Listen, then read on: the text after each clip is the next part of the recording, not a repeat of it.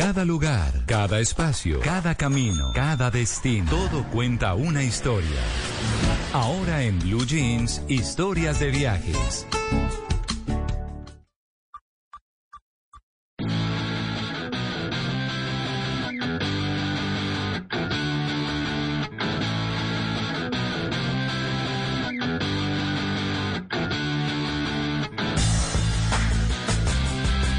Bueno, se vino rockera Mari. ¿Qué hubo, Mari?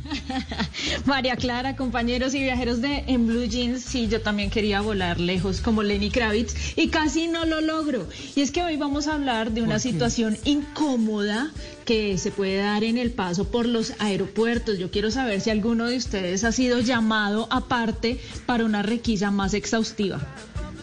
Sí, Ah, sí, a mí me sí. pasó en el aeropuerto de Sí, Houston, horrible. me retuvieron. Horrible, sí.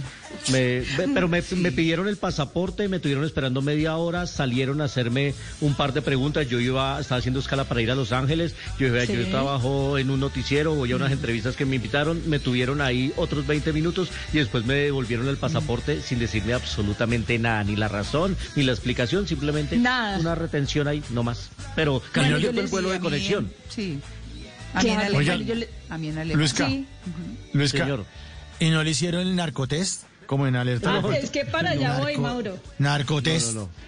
Allá voy, Mauro, porque a mí me pasó en mi más reciente viaje a Estados Unidos, entre Bogotá y Miami, un vuelo directo, y por eso quiero compartir esta experiencia con los oyentes de En Blue Jeans. La primera bandera de atención que ustedes tienen que tener en cuenta es si tienen algún problema para hacer el check-in online. Si ustedes no pueden, ojo, ya prendan un botoncito porque puede que pase algo distinto. Cuando llegué al counter, imprimen mi tiquete, yo no lo revisé completamente, sino simplemente la silla y la sala de embarque y no más. Entonces me fui feliz a tomar mi almuerzo con toda la calma del mundo y cuando llego ya a la sala de embarque, pues escucho que están hablando, o sea, como que repetían mucho mi nombre, pidiendo que me acercara al mostrador. Pues la señorita de la aerolínea escaneó la, el tiquete, la tarjeta de embarque y me pidió apartarme mientras llamaba por radio al personal de seguridad del aeropuerto. Mientras yo estaba ahí como parada quieta, cuando ella dice eh, que por radio ahí empieza como a hablar en sus claves raras, como aquí tenemos una FJ con un 4S, y yo, Dios mío, en mi diálogo interno fue, oh my God, ¿qué hice? Ya voy a ver las cámaras de alerta aeropuerto aquí al lado mío, y no, pues miren lo que pasó. Resulta que el tiquete tenía unas cuatro S impresas debajo del código de barras. Esas cuatro S, ¿qué significan? Yo no tenía ni idea qué era eso. Eso significa Secondary Security Screening Selection. Eso quiere decir más o menos como una revisión extra que le tienen que hacer a un pasajero de manera aleatoria. Y eso lo determina la Administración de Seguridad de Transporte. Así que ahí va el segundo tip. Si ustedes revisan su tiquete, por favor, dense cuenta si tienen esas cuatro S impresas y si es así, traten de ir lo más rápido posible a la sala de embarque porque pues les van a hacer una revisión exhaustiva. ¿Cómo fue esa revisión? Bueno, los pasajeros ya estaban embarcando, me pasan por toda esa fila, me llevan detrás de un biombo metálico que está ubicado como en una esquina antes de pasar por el puente elevado que conecta al avión y ahí empieza ese control.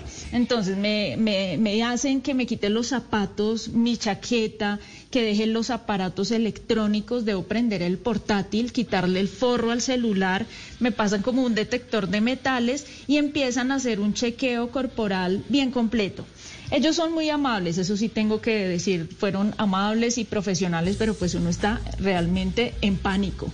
Sacan el papelito que dice Mauro y toman muestras de las manos, de los pies y empiezan a pasarla por la ropa y por cada uno de los elementos que yo llevaba en mi equipaje de mano. Y yo mientras tanto miraba como de qué color va a salir. Positivo para... sí, positivo Si para no azul. sé qué, para pánico. Si claro. Porque uno está seguro de turquesa. que no lleva nada, de que es una buena persona, de que está haciendo todo según la ley, pero aún así Claro. se pone nervioso, no, no sé por qué. Total, total, uno se pone nervioso a pesar de que revisan el equipaje frente a nuestros ojos, el contenido todo lo escudriñan milímetro a milímetro y lo mismo para el equipaje facturado. Por esa razón es muy importante que lean muy bien su tiquete porque puede que ese retraso que que les hace tomar ese tiempo en esa requisa puede ir de 15 minutos a 45 y ustedes no los van a dejar subirse al avión si no les hacen esa requisa. ¿Por qué? Porque a las aerolíneas les interesa asegurarse de que los viajeros tienen aprobación de la TSA para despegar porque les pueden poner multas a ellos si permiten que suban a los aviones pasajeros no autorizados. Así que esta es una historia de viajes bien fuerte que quise compartir Sí. con todos los oyentes de En Blue Jeans para que lo tengan en cuenta porque pueden perder su viaje en caso de que tengan ese código de cuatro veces impreso debajo del código de barras. Si ustedes quieren tener más tips para sus viajes, recuerden que los espero en mi cuenta de Instagram, arroba Mari y Latina guion bajo travesía. Ojo, esto no aplica para viajes nacionales, pero sí para viajes que tienen como destino Estados Unidos, ya sea desde Colombia, desde Turquía o desde cualquier lugar del mundo, puede que les suceda cuando lleguen a Estados Unidos. Positivo para susto, positivo para susto.